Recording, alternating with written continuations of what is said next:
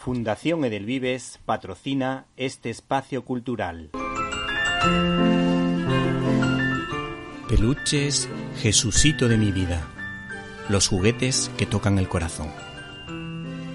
El regalo que no se esperan, pero que nunca olvidarán. Nos puedes encontrar en www.jesucito.es.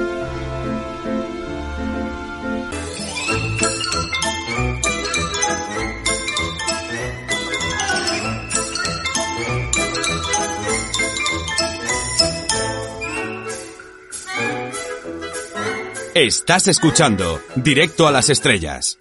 Víctor Alvarado. Nuestra invitada porta el martillo de Thor.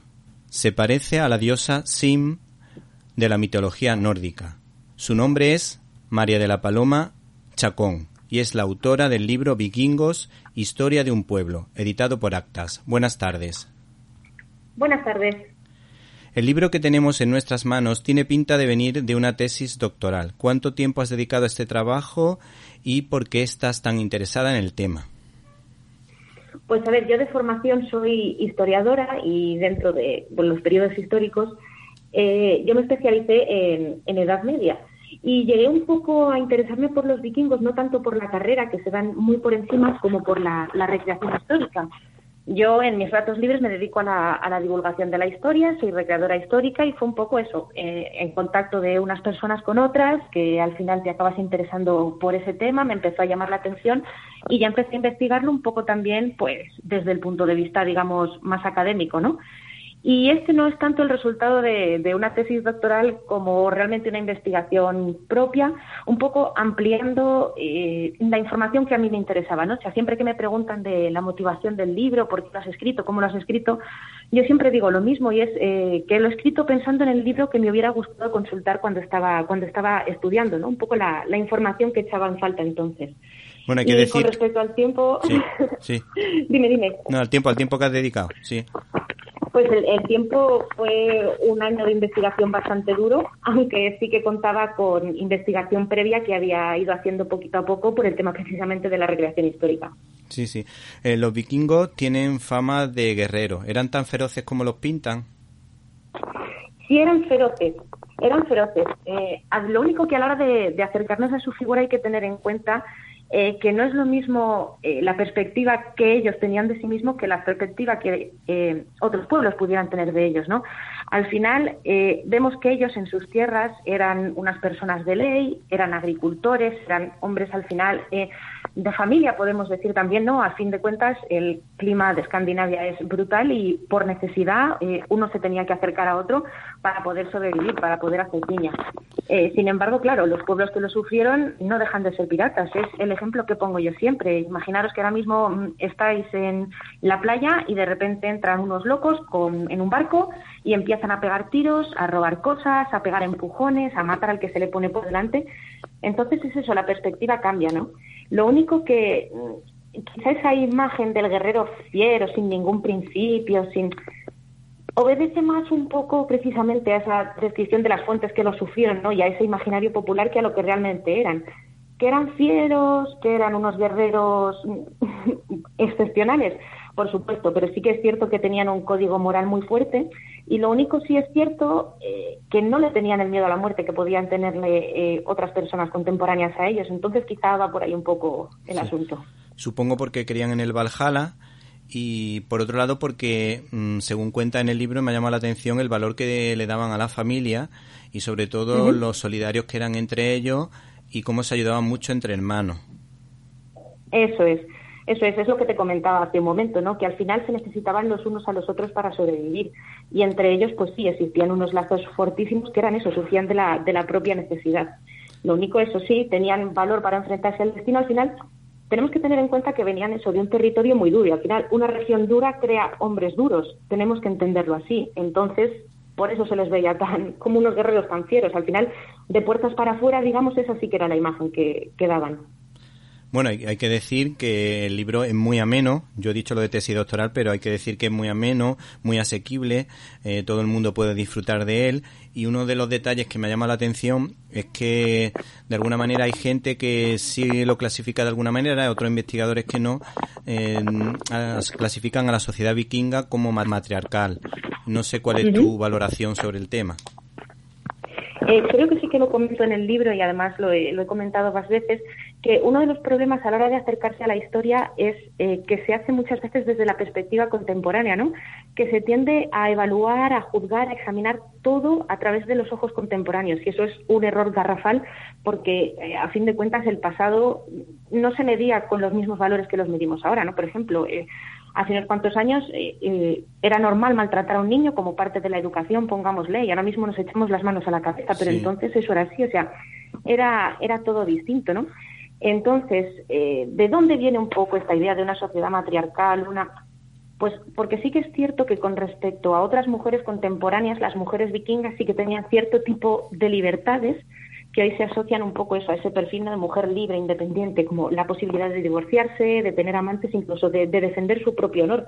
Entonces es un poco por, por esa idea quizá de, de, acercarse a la historia con la perspectiva contemporánea. Eh, también el, el término de mujer guerrera, que según veo aquí, voy a ver si soy capaz de pronunciarlo, es Jalmo. ¿Eso qué, qué quiere decir? sería la mujer guerrera, la escudera. Lo que pasa es que tenemos que entender que la mujer guerrera no sería una mujer guerrera en el sentido de tengo un hombre con sus armas, tengo una mujer con sus armas. No. En el momento en el que una mujer se vestía de guerrero, esa mujer adoptaba el rol de un hombre y era uno más. Sí, sí. O sea, como por ejemplo Agustina de Aragón en el siglo XIX. Una especie de Agustina de Aragón que fue que fue, fue considerada militar, eh, tuvo rango de militar esta mujer. Eh, luego, por, otra, por otra parte, mm, ¿el físico de estos hombres y de estas mujeres era tan imponente como para generar miedo? Sí y no.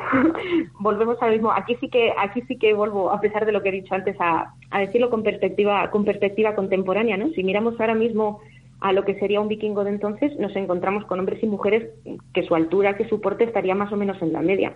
Lo que pasa es que hay que tener en cuenta que en una Europa en la que la gente era mucho más bajita, mucho más menuda y estaba, digamos, mucho más deteriorada por el trabajo físico, pues que llegaran estas personas demostrando toda su valía y además eh, con, digamos, esa estatura un poco más alta de lo normal, pues es, es normal, de hecho, que, que, bueno, que causaran esa sensación. Además, eh, ya no es solo eh, una sensación de, me saldrá una sensación imponente, sino que además era gente que cuidaba mucho su aspecto físico en el sentido de que se cambiaban de ropa bastante a menudo, se lavaban bastante más a menudo y se peinaban más a menudo que el resto de sociedades sociedades europeas. Sí, bueno, hace hace unos meses la editorial Planeta sacó un potente cómic sobre los Berserk del español Víctor Santos y tú relacionas de alguna manera eh, estas dos ideas, eh, Bersekir y los Ulnenar. Ulfetnar. Sí. Es que aquí el vocabulario es difícil de pronunciar, ¿eh? Pido perdón a, la audiencia. A mí me cuesta también, ¿eh? Y sí, bueno, de, de relacionarlos, el, el cómic no he tenido, no he tenido la ocasión de, de verlo, lo tengo, lo tengo como pendiente. Pero sí, estos eran un poco, digamos, los guerreros más temerarios dentro de los guerreros. Lo que pasa es que eh, igual, volvemos a lo mismo, la perspectiva contemporánea como que los ha mitificado un poco, como son los más valientes, eh, son los más aguerridos, son los más echados para adelante, los guerreros de mayor valía. Y lo cierto es que en su tiempo eran incluso hasta temidos por los suyos, porque se piensa que podían entrar en una especie de trance a través de las drogas y que era eso lo que les quitaba todo el miedo a la muerte y lo que les hacía ser tan peligrosos y tan lanzados. Sí, sí. Entonces, al final para los suyos podían llegar a ser un problema. Sí, ¿y eran como lobos solitarios o no, era, o no existía el concepto ese? Dependía de cada uno. Sí. Dependía de cada uno, pero vamos, eh, no era raro que estos guerreros fueran solitarios, pero simplemente por el motivo que te digo, que incluso para los suyos podían llegar a ser peligrosos. Sí, sí. Uno de los aspectos más llamativos de esta civilización nórdica, para mi gusto, es, o en mi opinión, esa conversión donde suena claramente el nombre de San Olaf. ¿Cómo se produjo el paso o la conversión al cristianismo? Pues eh, realmente la conversión al cristianismo, eh, lo curioso es que se produce al revés de lo que se produce en otras zonas de Europa. ¿Qué quiero decir con esto? En otras zonas de Europa es el pueblo llano el que empieza a practicar el cristianismo y a través de esas prácticas, digamos que se van contagiando las clases más altas de la sociedad. En el caso de los vikingos es justo al revés.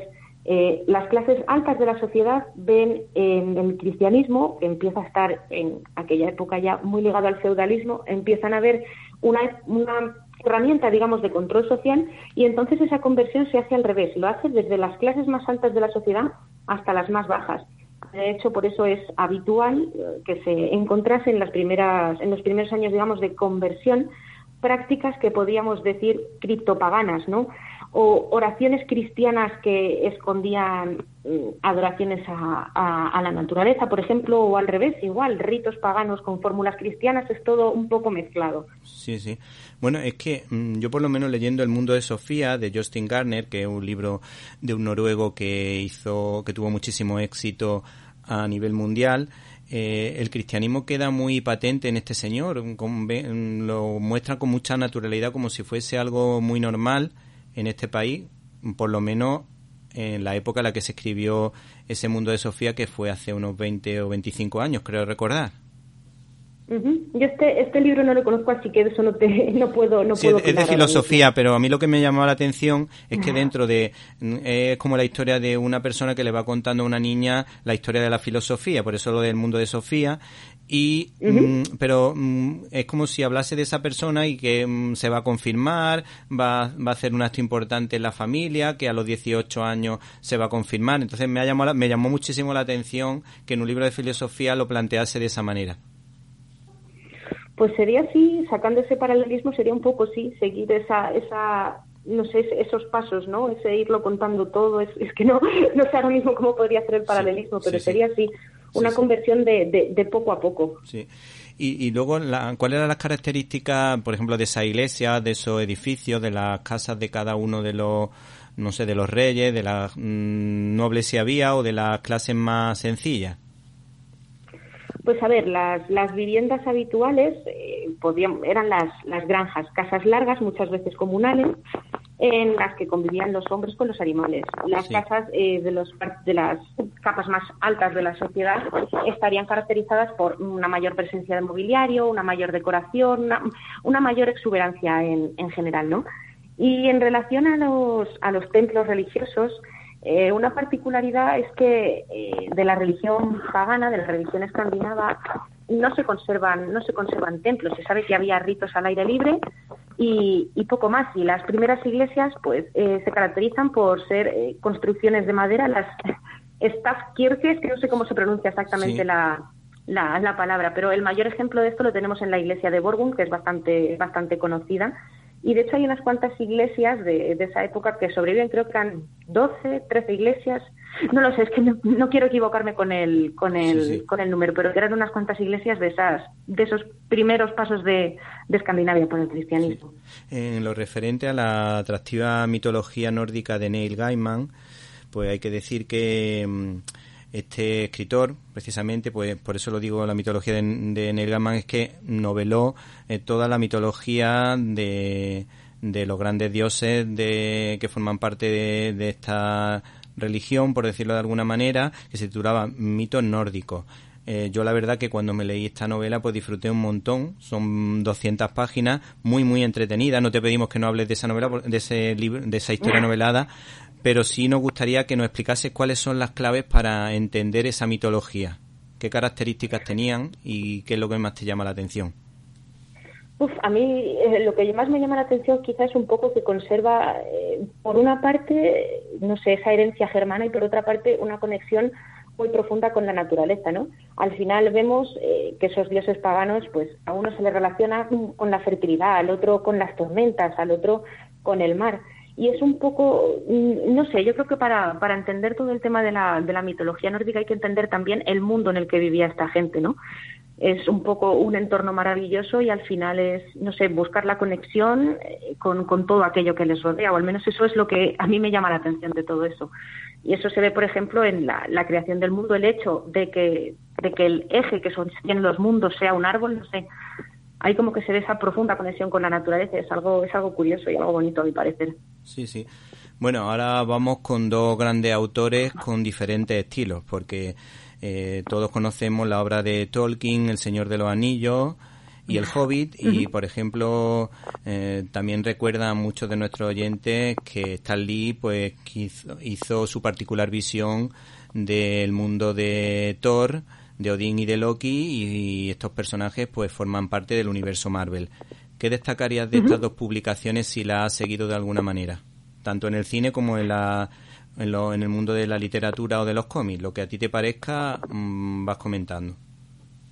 De Marvel puedo opinar un poquito menos porque sí. no he leído no he leído mucho cómic y tampoco he visto todas las películas, pero sí que de lo de lo poco que he visto me llama la atención que un poco sí, o sea, se ve que hay entre comillas una documentación detrás, pero luego como que es un popurrí de estos en realidad eran padre e hijo, pero aquí me los pone como hermanos, eh, cosas así, un poco sí. también que cae en el en el mito no de ese tengo que poner al héroe y al antihéroe para que den un poco diversión, ¿no? Por así decirlo. Sí, sí. Y luego de la obra de la obra de Tolkien eh, es que eso, eso daría para hablar durante muchísimo tiempo. Sí que se ve muchas reminiscencias de toda la mitología nórdica en, en, toda la obra de Tolkien, desde la forma en la que está estructurado el panteón, a el tipo de criaturas simplemente que, que habitan sus mundos, hasta en los propios nombres. De hecho, muchos eh, de los enanos de, del mundo Tolkien comparten nombre con enanos de la, de la mitología nórdica, por ejemplo.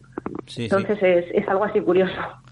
Y, y, por ejemplo, los elfos, que a mí me llama la atención, ¿eso a quién correspondería? ¿A los dioses o no tiene por qué?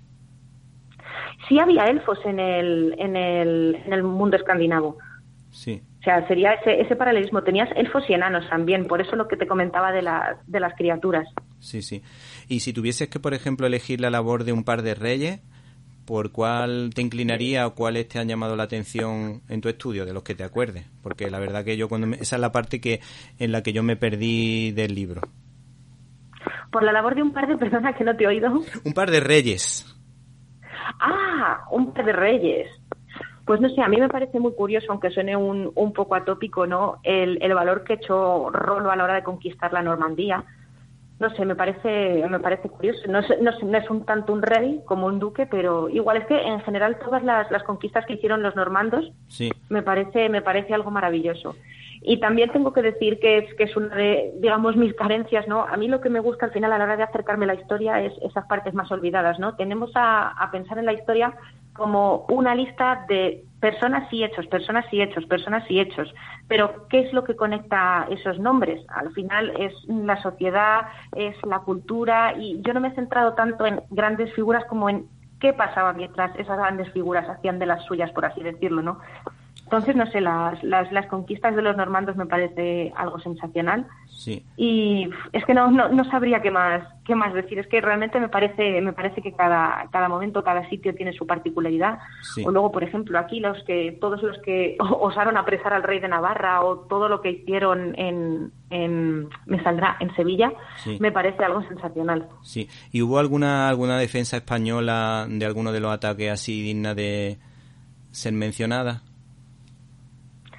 Pues lo que decía precisamente en Sevilla, la batalla de, de Tablada es una de, sí. de, mis favoritas dentro de los encontronazos entre vikingos y la población de aquí de la península.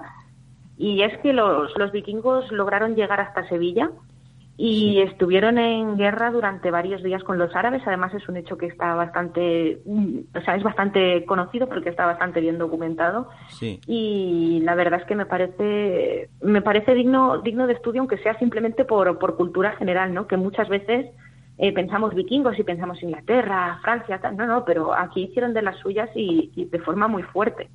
Y ese, ese, es uno de los acontecimientos que a mí me parecen más curiosos. Bueno, yo, yo es que mientras estaba preparando la entrevista, pues por curiosidad me metí en internet y precisamente hablaba de esa batalla y me ha, me ha, me ha, me ha hecho ilusión que la, que, que la comente porque para mí era desconocida o por lo menos yo no la recordaba y he disfrutado mucho leyendo en esta ocasión eso no lo he leído de tu libro lo he leído de un artículo pero he disfrutado mucho mmm, leyéndolo porque me, pareció, me ha parecido bastante interesante y curioso una cosa que a lo mejor no es de las que mmm, suele la, llamar la atención cuando uno se adentra eh, dentro de la historia de de España. Luego has mencionado lo de los normandos y me ha venido a la mente pues muchas películas mm, de cine clásico, de, del Technicolor, o por ejemplo, eh, esta, más de cine clásico que sería Robin Hood, también alguna película protagonizada por eh, Robert Taylor, en la que siempre se hablaba de los sajones y los normandos y decían, ¿quién es? Y decía, es normando, oh, no sé cuánto, y empezaba ahí a partir del diálogo normando, sajón, y entonces a partir de ahí em, empezaba la, esa confrontación, confrontación eh, ¿Eso por qué era? ¿Porque invadieron Inglaterra eh, los vikingos en algún momento o por lo que has comentado de, de la zona de Normandía? Invadieron Inglaterra, pero antes de, que se fundara la, Normandía. Ah, y de hecho eh, llegan a llegan a, sentarse a sentarse allí, a formar su reino, la Danelaw, e incluso cobraban tributo a los reyes de allí y a conveniencia tan pronto luchaban con ellos como entablaban alianzas. Y además también peleaban entre ellos, ¿no? Porque no eran los mismos los vikingos que estaban en Irlanda que los vikingos que estaban por la zona de York. Entonces, eh, sí, por eso es un poco es un poco esa lucha, ¿no? También se enfrentaron, por supuesto, a, todas las culturas con las que se iban, con las que se iban encontrando. Y luego en relación al término, al término normando, eso sí que lo, lo comento en el libro, es, aunque ahora mismo hablemos de normandos para referirnos a aquellos descendientes de vikingos que se asentaron en la Normandía, se ve que en las fuentes medievales eh, se aparece esa, esa palabra normani, lordomani, para referirse en general a los hombres del norte, no solo los que se asentaron en la, en la Normandía. Entonces, por eso, por eso es así de curioso. Bueno, sabes que teníamos pendiente un par de producciones importantes dentro del universo mm, televisivo y cinematográfico que tienen mucho que ver. En primer lugar, te queríamos preguntar por la serie de televisión sobre los vikingos. Creo que llegó a, a seis temporadas y mm, también, por lo visto, hay un spin-off que está rodando por ahí. Eh, y nos cuenta la aventura de Ragnar Lothbrok, creo recordar, y nos gustaría saber si has visto algo de, esa serie y qué es lo que está bien adaptado a nivel histórico y cuáles son los fallos a tu juicio. Pues mira, no he tenido ocasión de verla entera. He visto, he visto capítulos de la primera temporada y luego he visto capítulos sueltos, sobre todo buscando el, el hecho, el hecho histórico en concreto, ¿no? Sobre todo un poco para, para contrastar. Lo primero que me llama la atención es que quizá buscando un poco ese el, dar visibilidad al, vikingo como guerrero, a, bravo, se han cogido eh, distintos personajes que no fueron contemporáneos entre sí, que se llevaban cierta distancia en el tiempo y los han colocado todos juntos, quizá un poco por hacer una serie pensando en vamos a juntar a todos estos grandes héroes y vamos a hacer una gran una gran producción sí que se ve que hay una documentación detrás, lo que pasa es que ya te digo que con ciertos personajes, ciertos aspectos hay un poco, hay un poco un batiburrillo. Y luego también llama la atención en lo que respecta a la, ropa de los personajes, lo poco, lo poco que he podido ver. Eh, por decirlo así, digamos que lo más interesante a veces eh, sucede en segundo plano, ¿no? Eh, los protagonistas van un poco vestidos siguiendo esa, esa idea, ¿no? De vamos a mostrar al macho alfa o a la mujer fiera, vamos a mostrar eh, a la gente musculosa con esos pelos largos, esos tatuajes, un, toda suerte de, de cuero y pieles por todas partes. Y muchas veces en segundo plano se ve que hay pequeños detalles o ropa que está mejor, algo mejor documentada, ¿no? Eh, me consta que hubo grupos de recreación que participaron en, en, la serie como extras, así que no sé si obedecerá a eso o qué.